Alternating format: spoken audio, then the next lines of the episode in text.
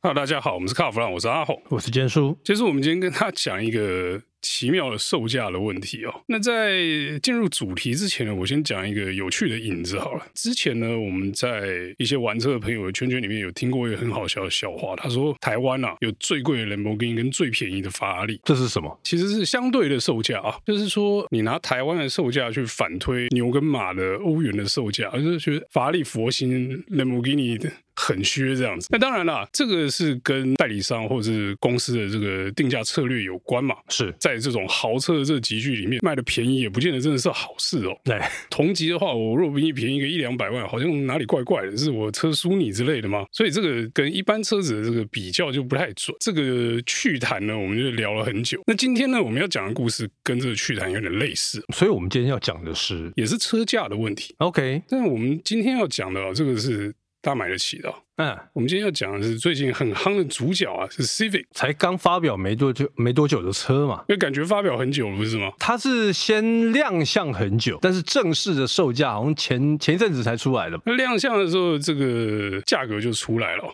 我们先讲 Civic 的部分啊，当年接单的时候，呃，不是当年啊， 今年初接单的时候啊，听说经销商接是用一百五十万在接了，对那消费者听了就觉得啊，你这个车也太贵了吧，而且那个时候，我记得没错的话，是很多媒体一听到的时候一阵哗然，他觉得一百五十万的 Civic 哦，你讲的好像不干你的事一样，花最大声就是 你，你那时候说 Civic 三代一台三十几万，还骂人家说一百五，我有讲过这个话吗？呃，各位观众，请听这个 EP 不知道第几集 哦。坚叔确实讲过，是大家一起是来是打脸他。是哦是是是是，那这个价钱呢，我们那时候就想说啊，好吧，好吧，好吧，你要定这么高就定这么高嘛，就是新突破嘛。嗯，那后来另外一台车出来，这台车的价格呢就也很奇怪了。今天另外一个主角是 Toyota Prius。 ，PHEV E 的哈，对，那这个车呢，它有两个规格，价格已经公布了，那我们就直接讲一二九点九跟一四二点五。一四二点五，那比 Civic 的一三九点九还要贵啊！可是呢，那时候听到这 Civic 一百五，大家说哦，Prius 佛心嘛，我们就想说，诶对啊，这个价格真的是让 Civic 很难站得住脚、啊，因为 Prius 其实那天我跟坚叔讨论，本来以为同级就 Prius 小半台嘛，是两个级距其实不太一样，然后尤其是 Civic 又长大了一点，对级距差异也还蛮明显。可是呢，两种车都是这种奇怪的油电复合动力，就很容易让人家把它摆在一起。我知道很多人会把这两台车拿来做比较，但是一台它是插电的嘛，啊，另外一个就自主发电嘛， 其实两个是不太一样的。但我也觉得很奇怪，这两台车为什么大家会拿来做比较？是因为价格相近吗？还是说他们的 powertrain 的部分是一样，都是油油电？我觉得一方面就是同样都是这种复合动力嘛，然后另一方面就是它的价钱其实真的贴的蛮近的，尤其是其实你 Civic 可以直接视为是高规嘛，它只有单一车型，它没有这个入门版或者是阳春版。可是这车差半台，中间就有一个很有趣的事情，其实这两台车啊售价不应该这么接近。怎么说嘞？因为我就觉得大家一直骂 Civic 很贵，我就觉得它很可怜嘛，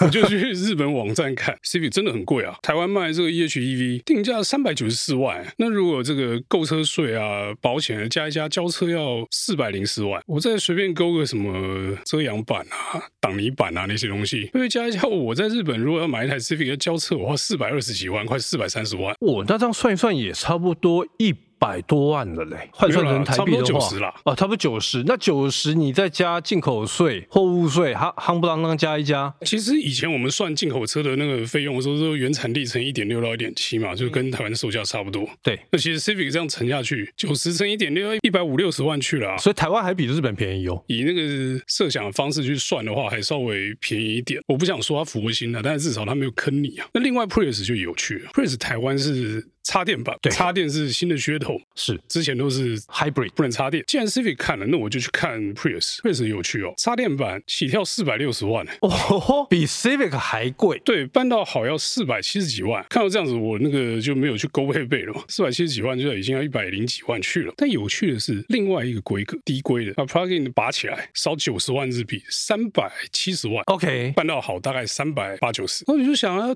不对啊，在日本 Prius 这么贵耶，你看跟 Civic 相比，就是这个插电比这个我刚勾完的多五十万日币耶，欸我想很多听众可能不了解，因为 PHEV 它原本就会比 hybrid 来的贵。加一个插头加九十万日币耶，欸其实各车厂都是这样的。都是九十万左右嘛。我们以日币来算的话，八十到九十算合理。八十到九十，OK，所以你你就觉得我这个大惊小怪就对。对，其实应该这么说，呃，就是如果说我们今天以一台 Hybrid 跟 PHEV 来相比的话，算起来它们的差价大概在台币大概呃便宜一点的大概差不多十几万到二十万。好，那大家记得这个推测，然后再去换算这个 Prius。那如果减个二十万，我不要插电版 Prius，不就一百万就搞定了？对，可是日币交车要四百万，哎，那这样算起来不符合比例原则、欸，这其中间是不是有什么哪地方我们算错了吗？还是里面有什么猫腻？ 我觉得是有猫腻，看你这个笑脸，我就知道这中间又有故事可以讲。没有啦，我没有故事，应该是你比较有故事吧？你不是已经找到那个价差的症结所在了吗？我们现在讲的是台湾市场嘛，哈，对我们那个刚才日币那个算过来，只是让大家知道这个插头大概成本多少钱了、然后还有这个这两部车基本售价多少钱，那样算起来就奇怪啦，对不对？怎么算 Prius 应该都要卖比 Civic 贵才对。对，那猫腻就是尖书先又开始讲部分， 其实一直以来啦。我所知道的，Toyota 在台湾卖的就是进口车的部分哦，他们都是呃先跟他喊一个价格，然后呢划给，你是说跟日本人划给？那划给之后呢，有没有卖得出去呢？到时候再说，价格先荡下来再说。所以我觉得他们这一次 Prius 他们也是用这样的方式在处理。哎、我觉得可能不止 Prius，可能进口的 Toyota 都是这样搞的。呃，据说啦哈，据说这个是江湖传闻，都是这样搞。所以你看，他有好几台车后来卖不太掉嘛例如， ，Camry。对，可是那时候国产改进口不就是因为销量已经开始下滑，大家不喜欢这种大房车了嘛？是，可是他们那时候还是进嘛。那进了之后发现，哎，卖不太动，可是量都喊了。 价格都喊怎么办？那他们那时候做了两个方式嘛，一个就是加配备不加价哦，特试车拼命促销；另外一个他们那时候就是呃变相的在经销商那边做降价。偷偷折让就对。，对我们以 Camry 跟最夯的这个 RAV4 来相比的话，它折让空间就大很多、那也没办法、啊如果真的卖不掉的时候，就折一折吧，收现金总比放库存好啊。是，所以它在清库存嘛。但是 Prius 这一次又不太一样，因为它太夯。说真的啊、这一代的 Prius 真的是产品力来讲的话，我觉得还不错。所以他们的配额，他就跟你讲没有了，已经没有要追加。那我觉得不只是 Prius。Civic 也有这个问题，今年说只有八百台，台湾本田说它已经在追加，因为他们现在订单，诶，从正式售价出来到现在大概差不多一个礼拜吧，他们现在订单大概差不多七百多张，敢坚叔，你每次说我什么菜鸟，你他嗯妈的还不是被车商的话术唬住？Prius 说追加订单，嗯，这我相信。宏达说什么八百追加到一千，这我不相信。你知道为什么？为什么？这听起来就是一开始定五百被抢光，那哦，那追加不可能追加两百嘛， 一定是追再五百嘛，变一千嘛。嗯那就追加到一千之后，哎，靠腰现在只卖七百多，还有两百台怎么办？嗯啊，不然跟大家讲配额是八百，让大家来抢。那搞不好是他们本原本定的就是一千，没有，我讲的就是他们原本就是定一千啊，啊，因为现在只卖到八百，按照话术知道，说我定了八百，啊，让大家这个抢购的心态来把剩下两百台抢完嘛。而且我哎、我我知道哦，这个有媒体我有听说，当天试完车当天订车， 因为他们觉得那个车不错。哎呦，还不是嫌贵、但是我觉得如果说照刚刚我们这样算起来，其实它比日本还便宜啊。哎、合啦，就是说这一代的 Civic 为什么大家会觉得贵？因为以前的 Civic 大家会觉得说就便宜嘛， 然后你现在突然破百的时候，大家会觉得嗯，为什么这个时候要破百？症结点其实在这里。我觉得其实 Civic 贵的原因是因为原本车就贵，但是相比之下，大家觉得 Tola 佛，我觉得 Tola 佛这个比较奇怪一点哦。我听到的传说是之前就是，呃、呃不行啊，车不能卖太贵啊，他们跟日本人讲。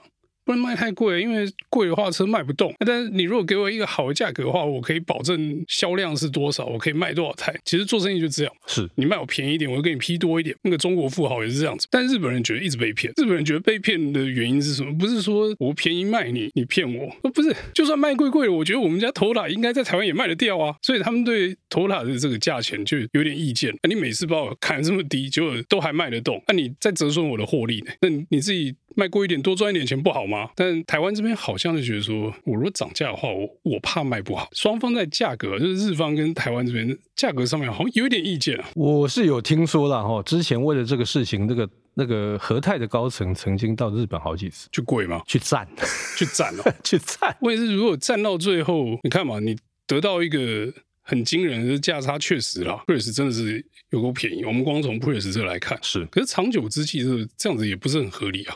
就变成说，吼，感觉上如果很客观的来看的话，是和泰是赚钱， 但是日本的头塔它算是赔钱在卖。不见得了，可能赚的不够多了。就我卖给别人可以赚百分之十五，卖给台湾只能赚百分之三，我为什么要卖你？对，有可能是这样。所以啊，我觉得这之后啊，投篮应该会慢慢涨价，因为这不涨顶不住嘛。对，一定会有压力，一定一定日方一定会跟你说，那你卖贵一点，我不可能再这么便宜卖你。而且你可以看到，现在有一个趋势，就是头塔那边接下来会有一些新产品会陆陆续续进来，所以他们已经开始在做价格的调整。这不涨不行了嘛？哎，不涨不行，也不是什么原物料涨，也不是什么供应链涨，也不是没有船涨，是因为之前这个压价格压太久。最主要还是他们的获收益获利的问题。好，那我们今天这个 Civic 跟 Prius 为什么是这样的价格的故事呢？就到这边告一段落，谢谢大家收听。谢谢。